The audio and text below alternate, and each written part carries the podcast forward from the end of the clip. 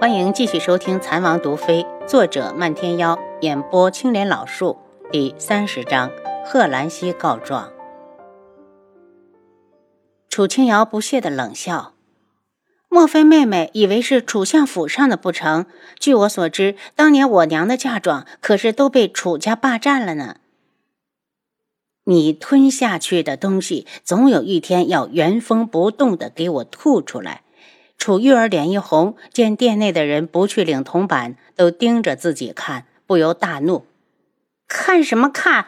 看水润斋也不是你们的！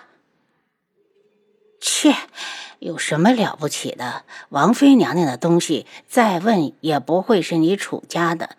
真不要脸！抢姐姐的夫君，抢姐姐的嫁妆，难道现在又要抢姐姐的铺子？”一声比一声说的难听，听得楚玉儿脸色青白交加，恨不得晕倒。她忍着泪奔向轩辕瑞：“瑞哥哥，他们欺负玉儿！”废物！轩辕瑞见他连累自己，被众人指指点点，用力把他一推，大步流星的出了水润斋。楚玉儿忍了多时的眼泪再也控制不住，她瞪着迷蒙的双眼，怨恨的冲向楚清瑶。死女人！我要杀了你！楚清瑶冷眸眯起，身形一错，楚玉儿已经扑向了柜台，砰的一声之后，额头就磕出了一条大口子。啊！她一边惊叫一边大哭。楚清瑶，你妹妹受伤了，你也不管？贺兰溪厌恶的看着在那哭嚎的楚玉儿，这人不但没脑子，还是个蠢货。楚清瑶才不会去管楚玉儿，可又不能放任她留在这里鬼哭狼嚎的，多影响心情。当着大家的面，忽然拉住贺兰溪的手：“郡主，我还有事要处理，麻烦你帮我把玉儿送回楚家吧。再怎么说，她也是郡主结拜妹妹，不是？”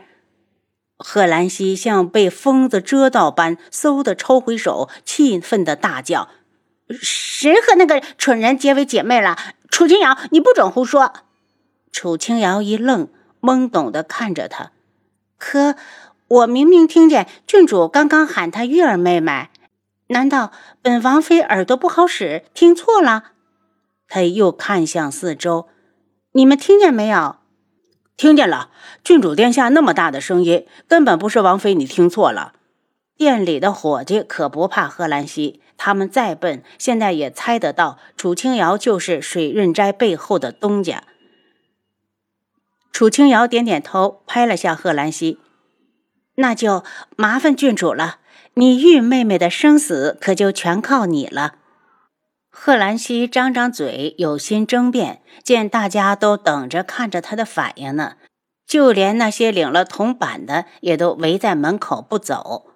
他将手握成了拳头，恨得牙根痒痒，正想转头就走，就听外面的伙计探头进来，大喊：“马车来了，郡主，我帮你把人抬上去，赶紧去给你妹妹看看。”贺兰溪觉得自己真是憋屈到家了，可这么多人看着，如果甩袖子就走，估计他在这京中的名声就得被传臭了。什么无情无义，什么见死不救，忍着心头的怒气，他只好带着楚玉儿气呼呼的去了楚家。她是贺兰将军之女，一向对文官看不起，特别是对楚相这种趋炎附势、只知道捧皇上臭脚的文官，更是讨厌至极。今日他主动亲近楚玉儿，也是想同他一起对付楚清瑶。没有想到目的没有达到，还惹了一身的腥。他们一走，众人领了铜板，也就散了。水润斋的大门关好，掌柜的带着全体伙计，恭恭敬敬的给楚清瑶请安。平身吧，李掌柜的留下，其他人放假一天。楚清瑶有很多事情要和掌柜的商量。多谢王妃娘娘。楚清瑶不太喜欢这个称呼，以后大家就喊我东家吧。水润斋后院，楚清瑶感觉李掌柜的一直盯着自己，不解的看过去。东家，你和小姐长得可真像。哎，最后是一声长长的叹息。楚清瑶眼一酸，从青乙嘴里已经听说了，只有水润斋的老掌柜还是亲娘当年选出来的老人。他对李掌柜不由得又亲近了一份。李叔，这些年辛苦你了。李掌柜的连忙摇头，他可不敢鞠躬。当年要不是小姐收留他，给了他施展才华的空间，他还不知道落魄成什么样。他拿出一把钥匙，打开旁边的柜子。东家，这是近几年的账本，前些年的被我送去了韩府。主子，这些账本在我手里。看来青乙说韩家不插手，就真的不会染指，连账本都放在丫头手上。我一会儿看，先给我找出几页纸，我给你画几个样子。前面。在外面时，他就有这个想法了。虽然看过雅间的样品，但他还是想画几个现代的首饰样子给他们做参考。楚清瑶安静地画着饰品图案，李掌柜的带着青椅向外搬着账本。很快，他就画好了七八个饰品样子，这些可都是现代流行的款式。李掌柜一看就赞不绝口，连呼设计精妙。李叔，如果你有什么改进意见，可以融进来。虽然是抄袭别人的，楚清瑶也有把握，他画出来的东西肯定是这个世界上没有出现过的。东家简直是神来之笔，我是万万设计不出来的。快快给我看看！青乙凑过来，楚清瑶笑笑，抓紧时间翻看账本。中午时分。车夫来接人，被青姨打发走了。账目做得很详细，一目了然。他看的速度也快，只用了一天时间，就将几年的账本全部翻了一遍。看完之后，楚清瑶半天缓不过来神。他没有想到水润斋这些年所得的利润这么大。东家，这是这些年的盈利所得，八千九百万二百两。李掌柜在房间的暗格里拿出一沓银票，楚清瑶有些动容，怕是世界上很难再有面对这么一大笔钱财而不动心的人。原主亲娘看人的眼光之准，他是服了。他当即挑出一百万两的银票，塞给李掌柜：“李叔，我代我亲娘谢谢你，这些你拿着，算是这些年的辛苦费。”李叔推辞，执意不要。楚清瑶装作不悦：“李叔，你这是嫌少。”其实楚清瑶真的觉得自己给的不多。按说李叔这么多年的分红也比一百万要多。他是想到来的路上，青乙说过李叔孤身一人，如果给他太多的钱财，怕给他招来麻烦。啊，不，不，不，我不是这个意思。李叔慌了，他只是觉得小姐对他有知遇之恩，他为小姐做什么都理所当然。那就拿着，留着养老。楚清瑶把银票死死的按回去，青姨也开口劝说掌柜的要他收着。最后，李叔才泪水汪汪的收下银票。看看天色不早，楚清瑶和青姨坐上马车返回智王府。还没等进入碧落院，就见红檀一脸担忧的迎上来：“王妃，你可回来了？”红檀，发生什么事儿？青羽不解。贺兰郡主来向王爷告你的状了。红檀不知道王妃什么时候又惹到了他。哦，怎么说的？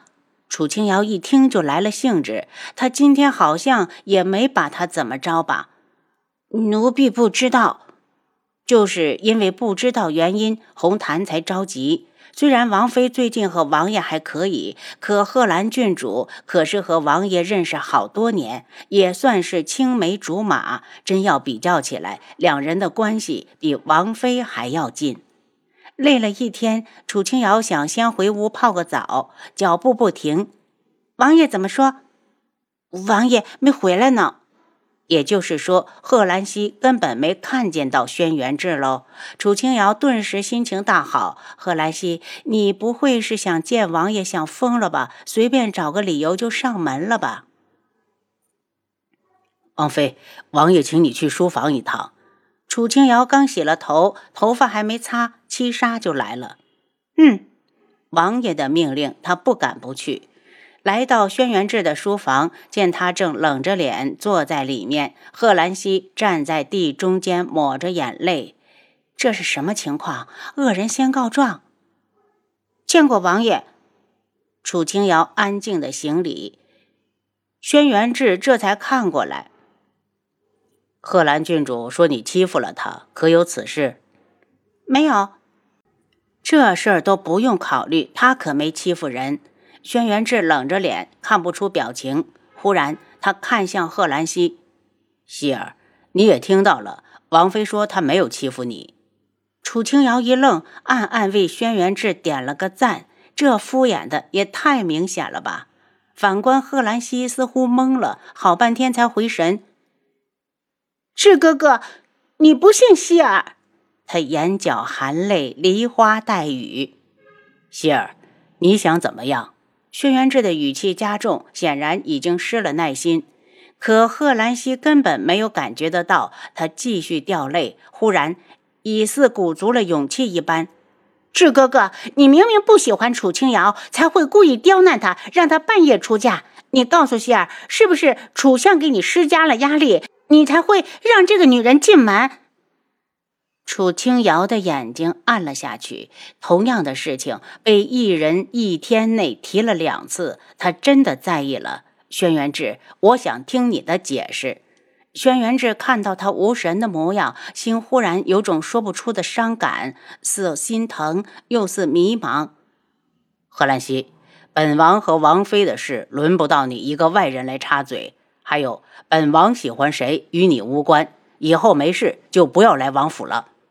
贺兰溪瞪大了眼睛，连哭都忘记了。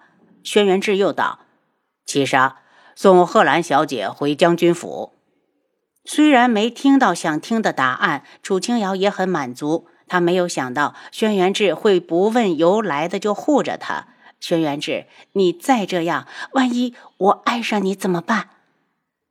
智哥哥，这个女人有什么好？连太子都不要她，你干嘛要？何兰溪在被七杀带走时不甘的质问。楚清瑶脸一白。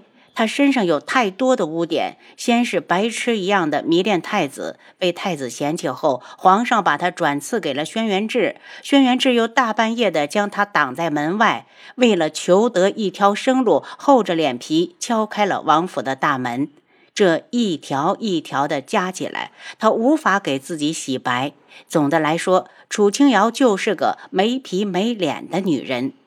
他神情落寂，苦笑着问。王爷，我可以走了吗？轩辕志见他双目无神，不由一愣。他讨厌这样的楚清瑶，他的眼睛应该是一直清澈纯洁，像雪山之巅从未染过尘埃的白雪，能一直净化你的心灵。楚清瑶，以后出去不准再丢了本王的脸。您刚才收听的是《蚕王毒妃》。作者：漫天妖，演播：青莲老树。